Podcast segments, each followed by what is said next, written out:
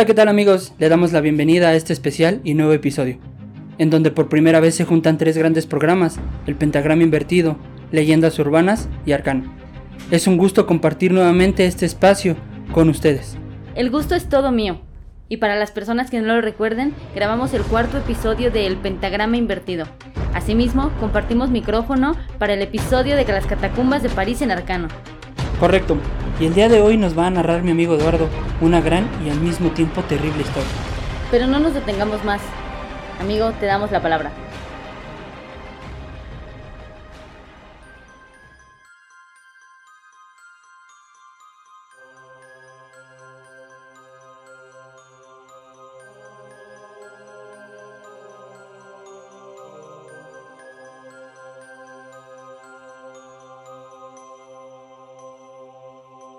Amityville. Esta historia se inicia como la hacen las pesadillas más aterradoras, con los niños yéndose a dormir. Las luces se apagan en todas las habitaciones. El silencio establece su reino. En ese aparente estado de calma hay dos ojos abiertos y encendidos en medio de la oscuridad. Es una mente que sabe que va a matar. Desde hace días planeó cómo hacerlo. Son las 3.15 de la madrugada del 13 de noviembre de 1974. Un joven de 23 años, Ronald DiFeo Jr., más conocido como Butch, se levanta y, rifle en mano, ejecuta a su familia al completo, sus padres y sus cuatro hermanos.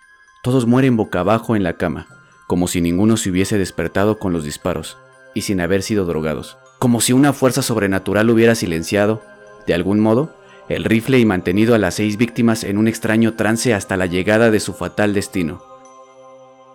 Así comienza buena parte de las más de 30 películas de terror inspiradas en el parricidio de la localidad neoyorquina de Amityville. Amityville es una pequeña aldea ubicada en el estado de Nueva York en los Estados Unidos, pero es también, para disgustos de los casi 10.000 habitantes que residen allí, un nombre inevitablemente asociado al terror y a las macabras historias de posesiones demoníacas.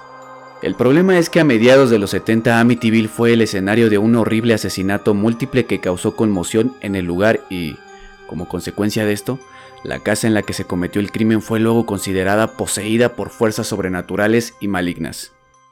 En 1977, tres años después del crimen, el autor Jay Anson publicó su libro de Amityville Horror, en el que detalla cuidadosamente los eventos sobrenaturales que presuntamente azotaban la casa de los asesinatos y que acosaron a la familia que vivió en ella después.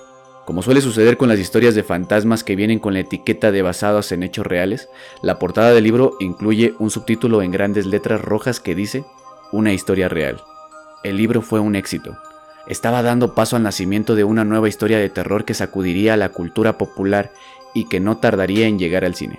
Una de las ediciones del libro incluyen una cinta de una reseña en Los Angeles Times que dice que se trata de la más aterradora historia real que se haya leído en años mientras que el tagline promocional asegura una historia más horriblemente aterradora que El Exorcista, porque realmente sucedió. En la década de los 70, la mención a El Exorcista no era casual ni gratuita, se trataba del fenómeno del horror más popular de los últimos tiempos, el que hacía moldeado al gusto del público por estas historias de posesiones y demonios. Pero lo de Amityville realmente sucedió. Bien, ahora, ¿qué fue lo que realmente sucedió? Era la noche del 13 de noviembre de 1974, a las 3.15 de la madrugada. Ronald DiFeo Jr., de 23 años, conocido por sus seres queridos como Ronnie, tomó su rifle de caza e hizo crujir el piso de madera al caminar con violencia por los pasillos y las habitaciones. En pocos minutos, sus padres y sus cuatro hermanos morirían asesinados a balazos. Las víctimas fueron sus padres, Ronald DiFeo, de 44 años, Luisa Difeo, de 43 años, y sus cuatro hermanos, Dawn, de 18 años, Allison, de 13 años, Mark, de 12 años, John, de 9 años. Todos yacían boca abajo, con la cabeza reposando sobre sus brazos en cruz. A todos les disparó por la espalda, menos a su madre, Luisa, a quien le disparó en la cabeza. Tras la matanza, Butch recogió toda su ropa manchada de sangre, la funda del fusil y unas balas de arma, e introdujo todo en una funda de almohada, que posteriormente encontró la policía en una alcantarilla llena de hojas secas. Después de aquello, Ronald se fue a un bar de su barrio, de Witches, y le dijo al chico que trabajaba ahí, Joy, que alguien había disparado a sus padres. Butch y Joy se dirigieron a la casa y llamaron a la policía, diciendo que había ocurrido un tiroteo. Cuando la policía llegó, irrumpieron en la casa y descubrieron que ahí yacían seis cuerpos sin vida y sacaron los cadáveres de la casa. Obviamente, Ronald era el principal sospechoso, ya que era la única persona de la familia que no había sido asesinada. Al ser interrogado, Ronald dijo que había salido pronto de su casa para adelantar trabajo, pero la hora de la muerte no encajaba y su coartada falló. El chico fue arrestado y sometido a juicio. Sin embargo, los sangrientos hechos no hubieran pasado de engordar las páginas de los libros de criminología o las policías de los diarios si no fuera por un detalle que le puso la piel de gallina a los mismos detectives que investigaban el caso. Ronald Difeo dijo haber asesinado a su familia porque unas voces se lo dijeron. Lo presionaron, lo acosaron, lo obligaron. Esas voces las escuchaba él en la casa y eran más fuertes que cualquier decisión lógica. Aunque la adicción a las drogas de Difeo podría haber sido suficiente causal para no creer en su estabilidad psicológica, lo cierto es que su justificación para cometer los asesinatos se hizo más célebre que los crímenes mismos. En esa mansión de Amityville habita una fuerza tan oscura como poderosa. Amigo, discúlpame que te detenga hasta este momento de la historia. De verdad, me tenías bastante, bastante entretenido con un tema que, wow, wow, wow, wow, qué, horror vivir ese momento, ¿sabes? Me pongo a imaginarme lo, lo que pasó en ese momento este chico y haber matado a su familia. O sea, qué sangre, ¿sabes? Algo que me deja con la boca aún más abierta es el tema, y, si quiero preguntarte, y si no, escucho los comentarios, ¿ustedes qué piensan de, saber que al momento de que él agarró el rifle y subiera a matar a su familia, su familia no escuchara nada? No fueran capaces de despertar y saber que, no sé, abres una puerta y te despiertas. Aquí fue un rifle, amigo. O sea, no estamos hablando de un sonido de una canica que se cayó, estamos hablando de un disparo. Ningunos, ninguna, ningún integrante de la familia despertó para saber qué estaba pasando. Me gustaría saber si a lo mejor los drogó, como dice la historia, o no lo hizo. Simplemente se queda en el limbo, creo que, que me gustaría saberlo. Sabes, amigo, la verdad yo no creo que haya sido solamente suerte el que ninguno de sus familiares se despertara al escuchar los balazos para que él pudiera cometer este crimen, sino yo creo que sí lo los drogó o algo tuvo que haber hecho adicional a solamente que se quedaran dormidos para que él pudiera cometerlo. ¿Y, no crees tú que, como lo acaba de comentar Lalo, que la casa en sí sea la que esté embrujada? O sea, al final, él escuchar voces no las escuchó porque sí. Yo creo que la casa, la casa, perdón, forma gran parte de este embrujo, de esta posesión donde la casa es la que cumple todo el objetivo. Hablan las voces, el chico hace su acto, mata a su familia, la familia nada de despertarse. O sea, toda la historia envuelve en que se tenía que hacer. O sea, en esa casa nadie debe de vivir. El chico al momento de que llegó la policía se lo llevaron. Nos comentaste, ¿no, amigo? Así es. Yo creo que más bien el tema de las voces es un tema psicológico. Yo siento que también fue como un pretexto como lo, hemos visto en el pentagrama invertido, donde siempre buscan este, una salida fácil. El asesino busca decir que está loco, que escuchó voces con la única intención en de que eh, su pena, eh, su condena, perdón, sea la más baja posible. Y la realidad es que son psicópatas. Así es. ¿Quieres seguir escuchando la historia? Quiero seguir escuchando la historia porque sé que no se acaba aquí ni se detiene en esta primera parte. Realmente eh, mi compañero Lalo tiene una gran, gran historia que vamos a seguir escuchando y no me voy a detener. Así es, no termina aquí. Aquel testimonio resultó absurdo para el juzgado, ya que tenía entendido que Ronald tenía un pequeño historial delictivo y coqueteaba con las drogas. El joven no demoró en confesar ser el mismo autor. Una vez que comencé a disparar no pude parar todo sucedió demasiado rápido, declaró. El caso se cerró con la obligación de Ronald Difeo, el hijo mayor de la familia, a cumplir una condena por seis homicidios de segundo grado. Por lo tanto, Ronald cumpliría cadena perpetua sin posibilidad de libertad condicional. ¿Cómo hizo el joven para asesinar a toda su familia tan rápidamente y sin que ninguno de ellos fuera alertado antes? La policía comprobó que el rifle no tenía ningún mecanismo de supresión del ruido y no había evidencia alguna del uso de sedantes en las víctimas. Todos permanecieron dormidos o inmóviles en sus camas mientras Ronald ingresaba en las habitaciones. Los investigadores que primero llegaron a la escena del crimen creyeron que por un momento los asesinos eran más de uno, debido a la velocidad y a la magnitud de los asesinatos.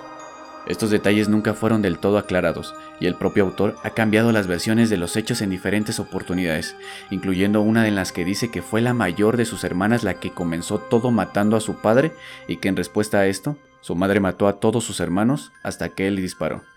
Agradable familia. Amigo, amigo, amigo, perdóname que te detenga en este preciso momento. Antes de que comenzaras con este párrafo, te voy a ser sincero, te iba a preguntar si fue el único que participó en la muerte.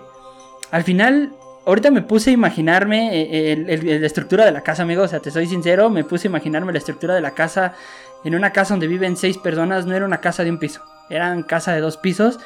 ¿Te imaginas cuántas personas vivían? ¿En cuántos diferentes cuartos que le diera tiempo a cada uno de ellos? O más bien, a él le diera tiempo de pasarse entre cada uno de los cuartos, matarlos sin que los escucharan.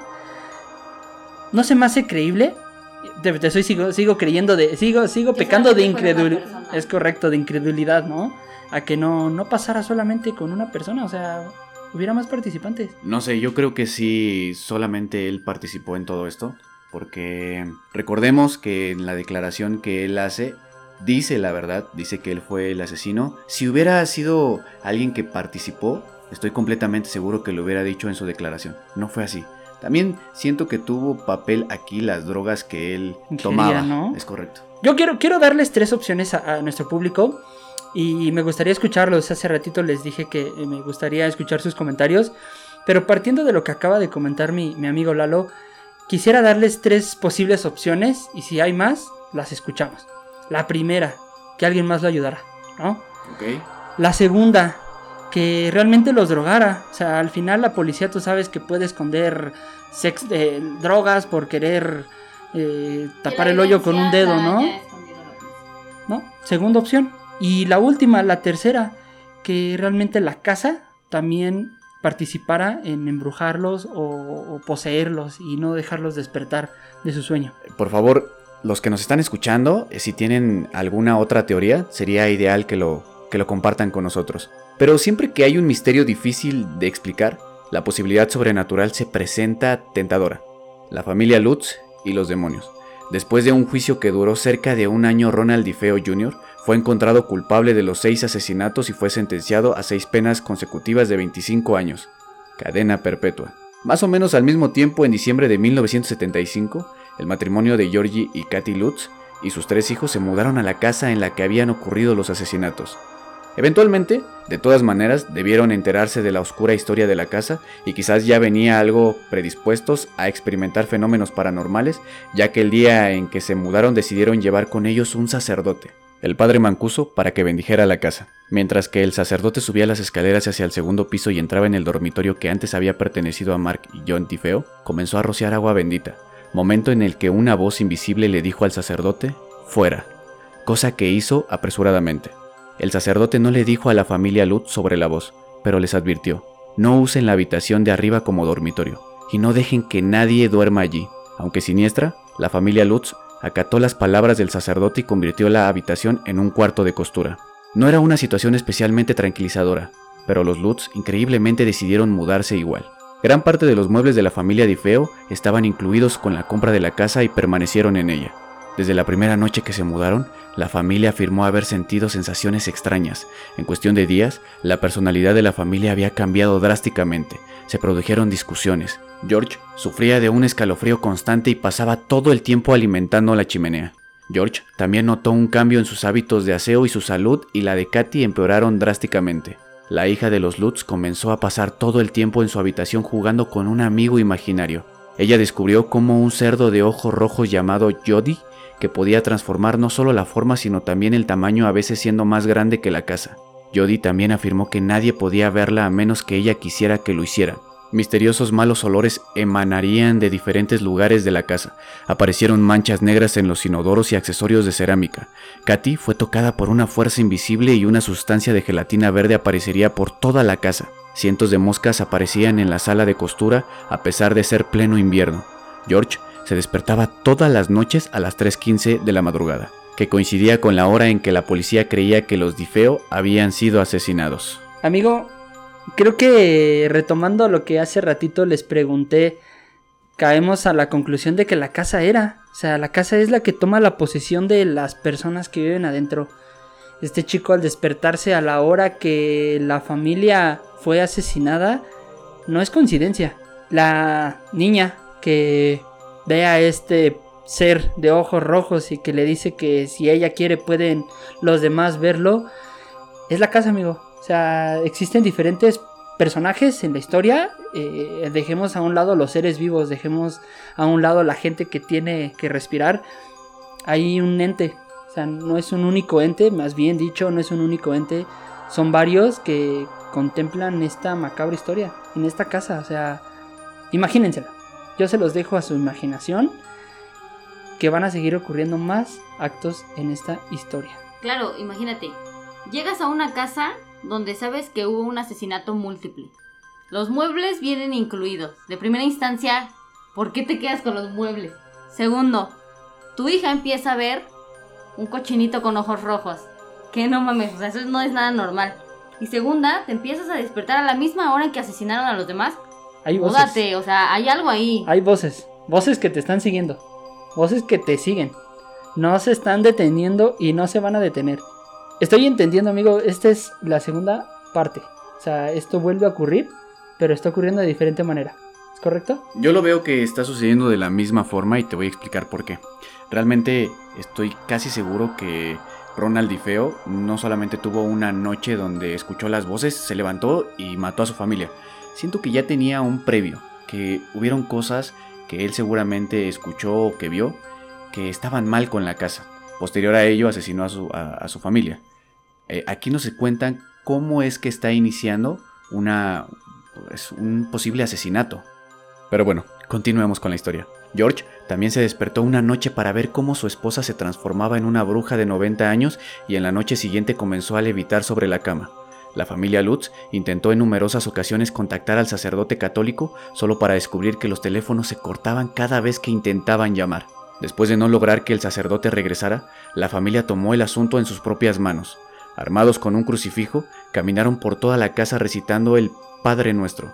Un coro de voces estalló en respuesta, preguntándoles ¿Quieren detenerse? Se informó que la última noche fue la peor. Golpes y envolturas tan fuertes como bandas de música emanaron por toda la casa. Los muebles se movieron por su propia voluntad y los niños estaban aterrorizados.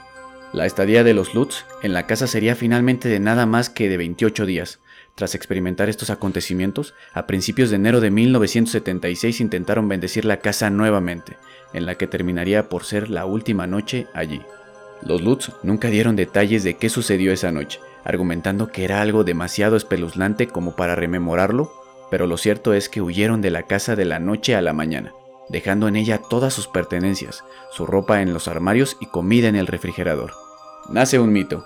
La experiencia de los Lutz no solamente captaría la atención del autor Jay Anson, que plasmaría todo esto en su libro y dejaría entrever una explicación demoníaca de los asesinatos cometidos por Ronald DeFeo Jr., sino también de otros investigadores y de la natural curiosidad e inclinación popular a hurgar en esta clase de misterios. En marzo de 1976, Ed y Lorraine Warren, hoy célebres por tener sus historias adaptadas en la saga El Conjuro, se presentaron en la casa para investigar sus presuntos demonios, acompañados por reporteros de un canal local de televisión. Uno de los miembros del equipo de investigación tomó en la casa una fotografía con cámara rápida infrarroja y en una de ellas captó lo que presuntamente era un niño demonio, con ojos resplandecientes que miraba desde el otro lado de la habitación. La fotografía no fue revelada hasta 1979, coincidentemente durante la promoción de la película de ese año que marcaría la primera adaptación al cine de la historia de Amityville. ¿Quiénes presentaron la fotografía?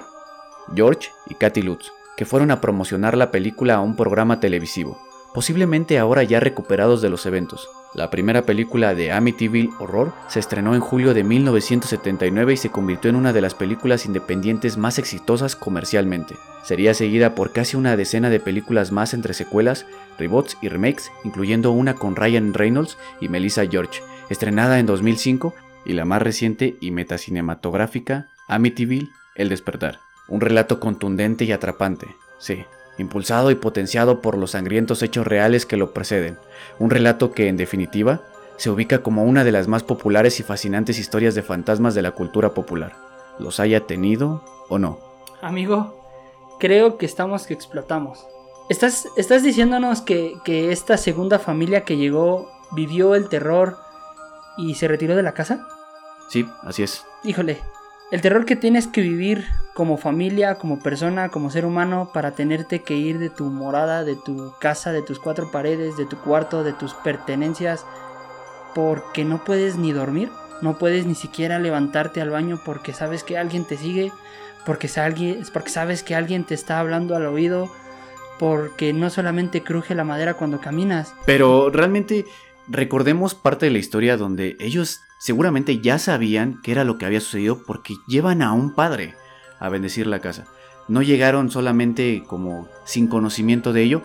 Adicional, que cuando les vendieron la casa, les hicieron mención de los asesinatos. Ellos ya sabían lo que había sucedido ahí y aún así decidieron quedarse. Creo que a veces uno lo hace por necesidad, lo hace por arriesgarse, lo hace... ¿Por qué hicieron esto la familia al saber que ya existía un antecedente? ¿Por qué quedarse, amigo? Ellos se quedaron por la necesidad de un hogar, creyendo que el costo bajo de la misma iba a suplir que realmente no sucedieran más cosas extrañas. Oye, pero ¿qué agregue? ¿Qué final? ¿Qué final, amigo? Hemos visto todos nosotros alguna película de Lorraine Warren y es increíble el terror que se vive en estas películas. Al ver que estas personas van a ver qué está sucediendo con la casa, aportar que la casa en verdad sí estaba embrujada. O sea, en verdad sí estaba embrujada, se vivía un terror en la familia donde ya no podían seguir ahí. No, y lo fascinante es que los Warren visitaron en su momento la casa. Y no solo eso, hay una fotografía. Para las personas que nos están escuchando, les recomiendo que vayan a nuestro canal de YouTube. Ahí va a estar publicada la fotografía que los Warren tomaron y que en su momento causó mucha conmoción. Yo en mi opinión, desde un principio, en que se dieron, se empezaron a dar cuenta de que esta niña empezó a ver las apariciones, yo desde ese momento me hubiera ido. O sea, yo no hubiera arriesgado así a mi familia. Entiendo su punto, entiendo que lo hicieron por necesidad, pero, o sea, ¿a costa de qué? De que tu familia volviera a vivir la primera historia de los asesinatos múltiples. Claro, yo creo que lo que estás diciendo es muy cierto. ¿Por qué arriesgar a tu familia por un espacio? También, eh, y poniéndome desde ese punto de vista, creo que yo hubiera salido huyendo desde la primera noche. Él se dio cuenta de una bruja, hablábamos en la historia de una bruja, vio a su mujer levitando y aún así decidió quedarse. ya no eran sucesos de, de, nada, o sea, ya era una cosa grandiosa, que no, es como que todo el mundo vea. No, no era un crujir de, de, tuberías pasando el agua. No era un crujir de madera bajando las escaleras. cualquiera, ya era una persona levitando. O sea, yo desde ese momento hubiera huido de la casa. Yo también. Pero no huyamos de este, de este gran episodio. Eh, nos gustaría seguirlos escuchando. Nos gustaría escuchar sus comentarios. Más bien leer sus comentarios. Sí, yo tengo entendido que ahorita en la actualidad que la familia que habita esa casa no ha tenido ningún suceso paranormal o que tengamos presente que sucediera algo extraño. Todo lo contrario, ha sido pacíficamente y han vivido de una forma muy habitual. ¿Creen que esta última familia se haya llevado esa maldición a donde se fueron? Buen punto. Eh, muchas de las personas argumentan que este ente, como lo dice Alexis, va contigo a todos lados. Desconozco si fue este el caso. ¿Va contigo o se queda en la casa? Yo creo que con esta segunda familia se fue. Con la primera familia terminó con ellos no había con quien se fuera esta maldición. O simplemente dándole lugar a la razón y a la lógica. Quizás eh, la familia de Ifeo eh, sí fueron drogados, él por las adicciones los asesinó y hasta ahí acabó la historia. La segunda familia me resulta extraño creer que les haya sucedido algo porque se presentaron en, una, en un estreno de una película. ¿Por qué, ¿Por qué se presentaron si no dieron detalles de la última noche que pasaron ahí? Ahora bien, la última familia que actualmente habita esa casa no ha tenido, como lo mencioné anteriormente, no ha tenido ningún suceso paranormal. Pero a mí va a haber eh, algo que a mí me sorprende y, quiero que me opinen. Los Warren, tú sabes que no son una cualquier familia que se presenta en cualquier casa con cualquier ente, los espanta y bye.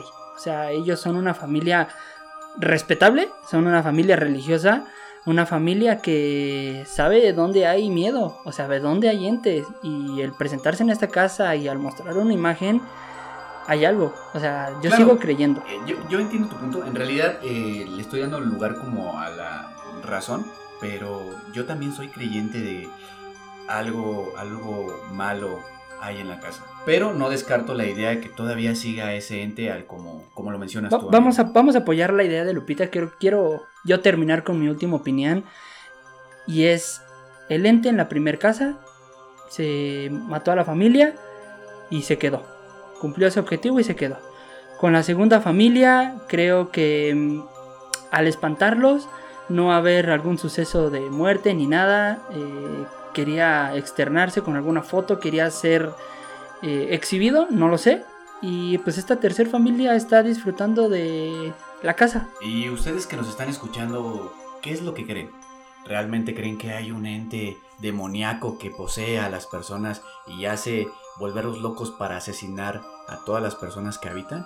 O bien, como lo mencioné, realmente solo fue parte de las adicciones en las drogas. Y con estos comentarios terminamos esta gran historia y los invitamos a que sigan escuchando el pentagrama invertido, arcano y leyendas urbanas. Síganos en todas nuestras redes sociales y hasta la próxima.